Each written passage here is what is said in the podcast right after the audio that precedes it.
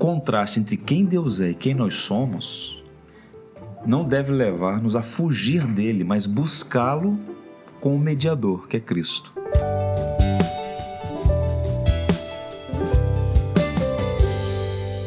No episódio de hoje conversaremos com o pastor Judiclei Santos sobre o pecado não confessado. Porque muitas vezes o cristão tem dificuldade em confessar seus pecados, como isso afeta a nossa alma e como aprender a confiar na graça de Deus. Sou seu host, Gabriel Garache, e seja bem-vindo a mais um episódio do Papo com o Pastor. Isso me fez lembrar de uma palestra que eu ouvi alguns anos atrás, na verdade já faz algum tempo.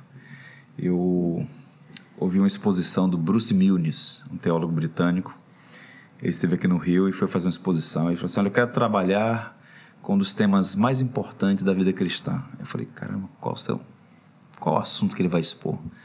E aí ele fez uma exposição sobre a teologia da oração à luz da Bíblia e da história. Coisa Nunca linda. me esqueci. Lindo, lindo.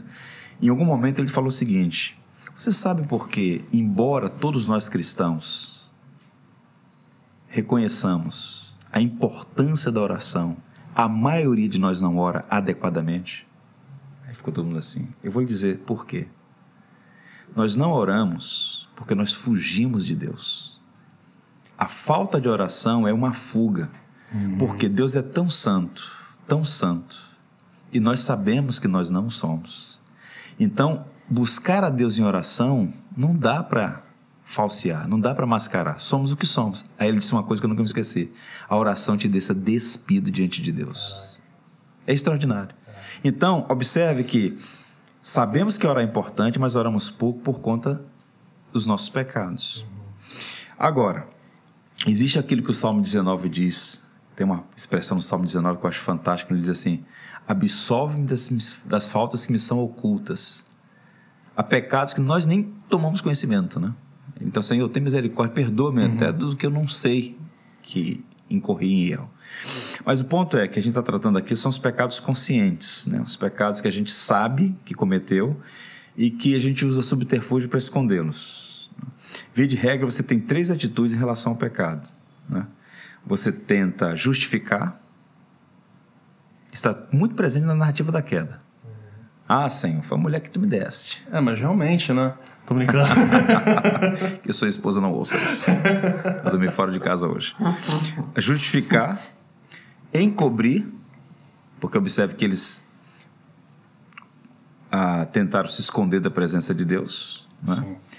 Mas o caminho correto é o quê? A confissão. E a coisa mais extraordinária é que naquela narrativa da queda, ou na narrativa da queda, em Gênesis 3, quando Deus vai ao encontro de Adão e pergunta: Adão, onde estás? Deus não pergunta para obter informação. Deus pergunta para trazer de volta, para ouvir a confissão. Então Deus vai ao nosso encontro. Spurgeon dizia que Deus não permite que seus filhos pequem com sucesso. Em algum momento é uma intervenção. Chega, basta. O Senhor vai permitindo, vai permitindo. Mas como somos filhos e aos filhos Deus disciplina, ele vai ao nosso encontro, nos disciplina para que possamos nos voltar para ele em confissão. A confissão é isso, é você reconhecer, suplicar o perdão e misericórdia de Deus e pedir graça para não incorrer mais, seguir em frente na sua jornada. A vereda do justo é como a luz da aurora. Vai brilhando mais e mais até de ser perfeito. Não é um salto prodigioso, é um processo. Mas sempre que a gente incorrer no erro, temos que buscar a confissão.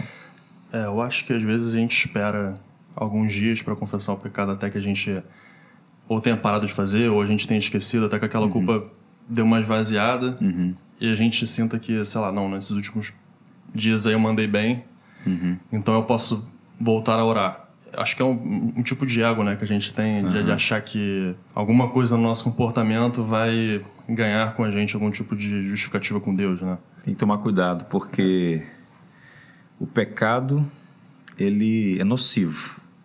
Pecado não é invenção da igreja, pecado não é construto social, pecado é o nosso maior problema. Pecado adoece, separa, mata. Então, uma boa definição de confissão, eu diria para você que nos ouve aí: confissão é higiene da alma. Muito bom. Tem que fazer higienização da alma. Tente imaginar: você tem um corpo. Se você não fizer a higiene do seu corpo, o que, que vai acontecer? Vai apodrecer. Apodrecer, você vai adoece causa mal-estar a outras pessoas. Você tem que higienizar a alma. Então, todo dia, e o que é mais lindo no Evangelho é como a Bíblia trata com honestidade os seus filhos. Então, a Bíblia não esconde pecado de ninguém. Deus ama a sinceridade. Então, antes da gente confessar, Deus já sabe qual é o nosso quadro. Perfeito. Então, o que é confissão? É o pecador reconhecendo o abismo que há entre o Deus Santo e nós, na linguagem de Isaías, quando ele contemplou o Senhor no seu alto sublime trono, imediatamente ele olha para si: ai de mim, porque sou homem de lábios impuros e habito no meio de um povo de impuros lábios. Os meus olhos contemplaram o rei. E aí o Senhor vai e purifica o profeta.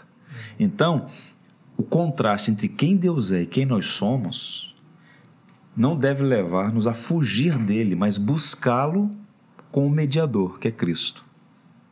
Senhor, tem misericórdia de mim. Não chego aqui com os meus méritos, mas com os méritos de Cristo. Perdoa-me, porque foi a promessa. Se confessardes os vossos pecados, Ele é fiel e justo para perdoar os vossos pecados e purificar de toda injustiça. Então, há uma promessa para o confessor sincero e verdadeiro: perdão. Deus tem prazer em perdoar. É? Então, acho que é um bom caminho pensar na confissão como uma higiene da alma. Tem que ser feita diariamente. Você pega a história da igreja, por exemplo, os puritanos ingleses, né? Um movimento dentro da igreja da Inglaterra, eles tinham o hábito de fazer o autoexame antes de dormir. Tipo o Jonathan Edwards, né? Ele fala que ele o faz isso sempre. O autoexame. Tem que fazer o autoexame. Uhum. Pensar, refletir. Eu incorri em algum erro hoje? Disse, pensei, falei e pensar assim, não apenas em pecado como coisas erradas que nós fazemos, falamos ou pensamos, mas coisas boas que deixamos de fazer. Existe pecado de comissão, mas também os pecados de omissão. Uhum. Por exemplo, a Bíblia diz: aquele que sabe fazer o bem não faz esse peca. Então, quantas vezes nós deixamos de fazer o que Deus espera de nós e com isso incorremos em erros? Então, assim, todos nós, João disse que quem não tem pecado, quem disser que não tem pecado é mentiroso. Então, essa questão de se apresentar diante do Senhor, para algumas pessoas, isso pode parecer até coisa mórbida, né? Ficar pensando em pecado todo dia, toda hora, pensando. Uhum. Aí, caramba, o cara tá enlouquecendo e tal. Mas, cara, à medida que você conhece o Senhor, você passa a amar o Senhor. Seu maior temor é ofender a Ele. Calvino defendeu, é, definiu piedade como santo temor de se chegar a Deus como Senhor e ao mesmo tempo como Pai e temer ofendê-lo sobre qualquer coisa. Então, assim, essa preocupação, essa, esse cuidado é um sinal de piedade. E se a gente incorrer em erro, confesse. Deus é, tem prazer em nos perdoar. Um dos grandes dramas da humanidade é a culpa. É isso que eu ia falar agora, é uma muralha, né? A culpa. Na cabeça do crente é uma muralha. E aí, citando Schaeffer, brilhante Francis Schaeffer, ele dizia: há uma diferença entre sentimento de culpa e culpa moral verdadeira. Sentimento de culpa é perigoso, porque é apenas uma convenção social. Por exemplo, se você é criado numa tradição fundamentalista, no sentido ruim dessa palavra, né? É, cerceia a liberdade, confunde o evangelho com a cultura. Por exemplo, em alguns círculos, uma mulher não pode cortar cabelo. Não pode usar um par de brincos, não pode usar um batom, por exemplo. Então, se ela porventura usar, ela vai sentir como? Sentir-se culpada. culpada. Agora perguntar: essa culpa é verdadeira ou é falsa? É falsa. O que é culpa moral verdadeira? É uma transgressão da lei revelada. Então a palavra de Deus é que define para nós o que é certo e o que é errado. Então se nós transgredirmos, isso gera culpa. E essa culpa só pode ser tratada com o perdão que vem de Deus. Amém. Alívio para a alma, aquele, aquele, aquela é a ideia de que você está com uma carga e aquela carga é tirada de sobre os seus ombros. Um exemplo clássico disso, e aí eu recomendo aos nossos ouvintes e ao pessoal aí do podcast que está nos acompanhando, leiam os salmos penitenciais. É um bloco de salmos, muitos deles escritos por Davi, naquele contexto em que ele cometeu aqueles graves pecados, no caso lá com Batseba, e que confrontado pelo profeta Natan, ele então produz salmos belíssimos, Salmo 32. Enquanto calei, os meus ossos envelheceram, porque a tua mão pesava sobre mim. Comentando esse texto que o Spurgeon disse, Deus não permite que os seus filhos pequem com sucesso. O peso da mão de Deus é o amor de Deus. Se Deus não pesar a mão sobre o filho que está em pecado, uhum. Deus está sendo é, fazendo juízo. Quando Deus pesa a mão e busca trazer, é sinal da, do amor de Deus trazendo de volta o filho, né? E tal. Então, o Salmo 32, ele diz: Bem-aventurado é o homem a quem o Senhor não atribui culpa. Feliz é o homem. Você pega o Salmo 51, a mesma, vai na mesma direção. Então, assim, o, o Salmo, esses salmos apresentam para gente: a culpa é verdadeira, a culpa pesa, tem consequências, o pecado é danoso, uhum. mas o perdão está aí. Isaías diz, e Isaías é chamado de profeta evangélico, que ainda que nossos pecados fossem vermelhos como a escarlata, eles tornariam brancos como a neve. Então a graça de Deus é suficiente. Há um hino no inário, em um dos nossos inários, o hino 193, Maravilhosa Graça, que tem um texto, uma frase que me, me, me encanta. Diz assim: A graça de Deus é maior que a nossa iniquidade. Um pregador do século XIX, The White Mood, dizia que o diabo usa duas estratégias, duas estratégias para afastar as pessoas de Deus. A primeira, e ele é o pai da mentira, é sugerindo que ele é muito bom. Você é muito bom, rapaz. Quem precisa da graça de Deus é o, as prostitutas de Copacabana os traficantes do Comando Vermelho. Você é um bom pai de família, um trabalhador, né? um homem de moral. Isso é mentira. Porque não é um justo nem um sequer. Tem uns que estão na mina e tem uns que estão no cume da montanha, mas ambos estão distantes das estrelas. Não é um justo nem um sequer. Então, não se iluda, você não é bom. Não é pelos seus méritos que você é amado. Você é amado apesar de você. Amém. O outro extremo que o pai da mentira usa é o seguinte: cara, você é tão mal, seu pecado é tão grave, tão vergonhoso. Cara, esse negócio não é para você, não. Você vai pedir perdão hoje aqui, mas amanhã você vai incorrer no mesmo erro. Voltaire dizia isso, ele fazia essa crítica aos cristãos. Os cristãos são aqueles que pedem perdão no domingo para pecar na segunda. E essa culpa da reincidência, muitas vezes, gera um desânimo tão grande no indivíduo que ele fala: olha, não dá para mim não. Uhum. Ele, ele, ele se entrega ao pecado. Então, há perdão, há graça.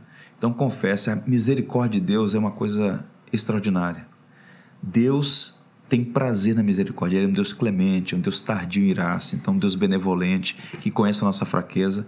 Eu encerro dizendo o seguinte: o salmista disse certa vez: Se tu observares iniquidade, Senhor, quem poderá ficar de pé? Se Deus observar os nossos pecados, nenhum de nós pode ficar de pé. Sim. É pela misericórdia. Então, vale a pena. Busque o Senhor, confesse, receba a graça, siga em frente. Agora, a boa notícia: haverá um dia, uma hora e um momento que nós receberemos um corpo semelhante do Senhor, em que pecar será uma impossibilidade. Seremos Amém. incorruptíveis. Deus nos ajude até lá. Amém.